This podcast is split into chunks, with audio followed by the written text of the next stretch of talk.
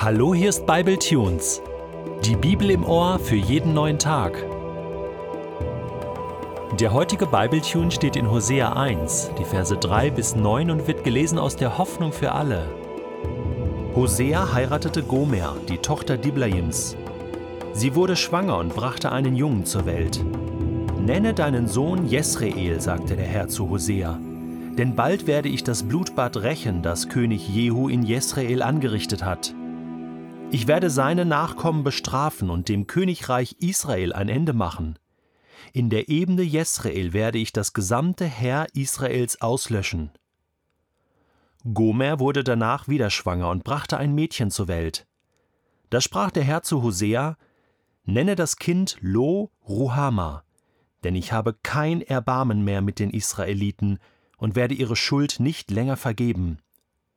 Aber mit den Judäern will ich Mitleid haben, ich werde sie retten, denn ich bin der Herr ihr Gott. Ich werde aber nicht für sie Krieg führen und ihnen nicht mit Bogen und Schwert, mit Pferden und Reitern helfen. Als Gomer ihre Tochter Loruama nicht mehr stillte, wurde sie ein drittes Mal schwanger und brachte einen Jungen zur Welt. Da sagte der Herr, er soll Loami heißen, denn ihr seid nicht mehr mein Volk, und ich bin nicht mehr für euch da. Es gibt Kulturen, da haben Namen eine wesentlich höhere Bedeutung als in unserer westlichen Kultur. Wir geben unseren Kindern Namen, die wir hübsch finden oder die irgendwie trendy sind, die sich gut anhören, die uns gefallen. Aber in anderen Kulturen verbindet man Namen viel mehr mit dem Leben, mit dem, was passiert. Da haben Namen eine höhere Bedeutung, einen starken Inhalt, sodass man nachfragen kann, was bedeutet dein Name, warum heißt du so? Und es hat irgendwie mit Geschichte zu tun. So war es auch im alten Orient, zur Zeit des Alten Testaments. Namen haben eine Bedeutung.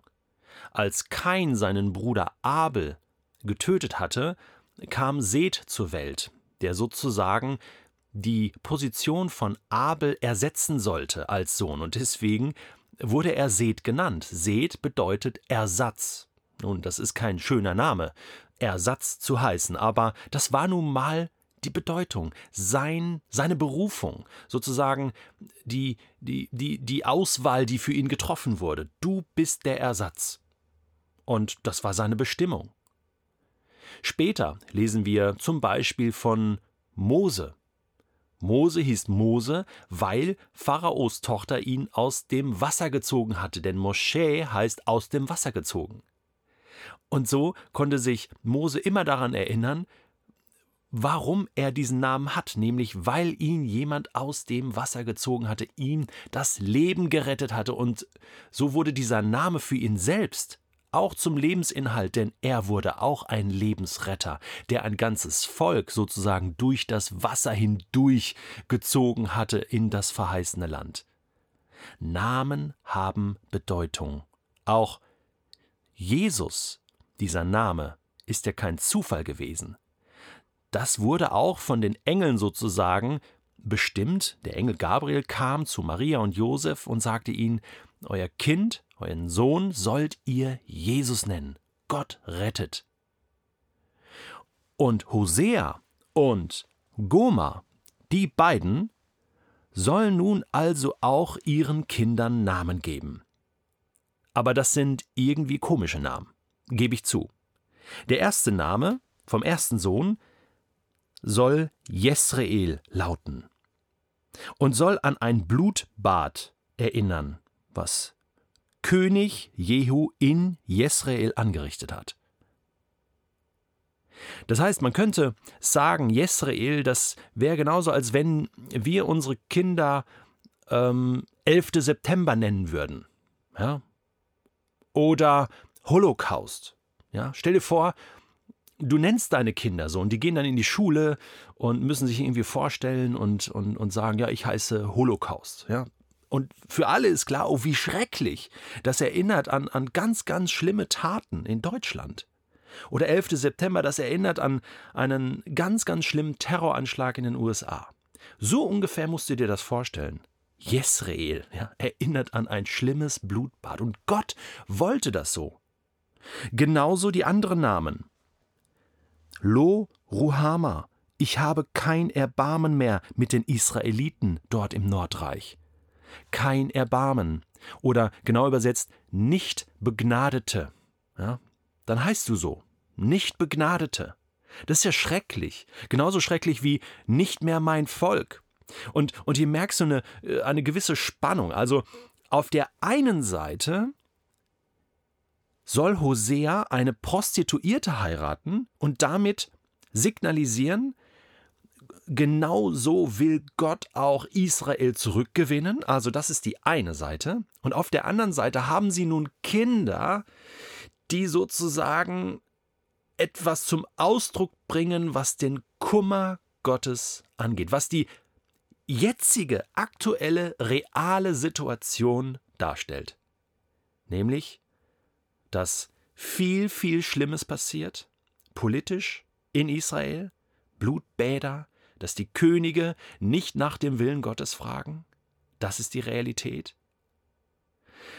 Und genauso die geistliche Realität. Im Moment ist dieses Volk nicht begnadet. Im Moment hat Gott kein Erbarmen mit diesem Volk. Ist er voller Wut, voller Zorn, so wie ein Mann, der betrogen wurde, dem die Frau weggelaufen ist, mit einem anderen fremd geht. Und diese, diese Wut und diesen Zorn und diesen Liebeskummer drückt Gott hier aus. Ich finde auf eine, ja, sonderbare, kreative Art und Weise, aber auch das ist ein Signal. Denn hier zeigt sich doch eine Sehnsucht. Einerseits, indem Hosea diese Prostituierte heiratet, Gomer wird tatsächlich seine Frau, das ist genauso real, das tut Gott, aber er tut es unter Schmerzen. Und dieser Schmerz wird ausgedrückt in, in realen Dingen. Ich leide unter diesen Blutbädern. Ich leide unter diesen falschen Königen, die ich nicht gewollt habe. Ich leide darunter, dass im Moment keine Gnade für euch da ist dass ihr im Moment weglauft, dass im Moment noch ein Kampf herrscht um euch. Ich leide darunter, dass ihr nicht mehr mein Volk seid, denn eigentlich, und das ist jetzt der Punkt, und das wird im gesamten Hosea-Buch dann auch noch deutlich werden, wünscht sich Gott das. Gerade im nächsten Kapitel wirst du erleben, dass Gott Pläne hat und dass dieser Zustand nicht so bleiben soll. Aber er redet hier nicht drum herum, sondern er offenbart die Dinge, wie sie sind. Denn nur dann, wenn man dieser schmerzhaften Realität ins Auge blicken kann, kann man sie überhaupt erst ändern. Sonst ist das alles Augenwischerei. Es ist hart, aber Gott benennt die Dinge, und dann soll neu bei den Menschen eine Sehnsucht entstehen und sagen, ich, ich will das aber nicht, ich akzeptiere das nicht, ich, ich will nicht länger nicht mein Volk heißen. Ich will nicht länger mit so einem Transparent durch Israel laufen, nicht mein Volk, sondern das soll sich wieder ändern. Wir wollen wieder Gottes Volk sein, jawohl. Und genauso nicht begnadigt, das halte ich nicht aus. Ich wünsche mir wieder neu die Barmherzigkeit Gottes, die Liebe Gottes, seine Nähe. Ja, und dann komm doch zurück zu dem, der Gnade gibt. Dann dreh doch um, nichts hält dich auf. Und genauso, wir wollen aufhören mit diesen schlimmen Dingen. Kein Jesrael mehr. Deswegen gibt es auch diese Erinnerungen in Deutschland an den Holocaust. Diese Mahntafeln, diese Denkmäler, damit wir uns erinnern. Das ist wie so ein Dorn im Fleisch, der wehtut, wenn wir uns das ansehen. Und das soll dazu führen, dass wir sagen, nie mehr, never ever, das darf nicht mehr passieren. Aber diese Namen müssen gesagt werden. Wir dürfen es nicht in die Schublade legen. Wir müssen diese Realität ernst nehmen und sagen, ja, wozu ist der Mensch eigentlich in der Lage? Und deswegen, ganz ehrlich, ich finde es hart, was hier Hosea und Goma und ihre Kinder erleben, aber auf der anderen Seite ist das der Startschuss für die große Umkehr in Israel.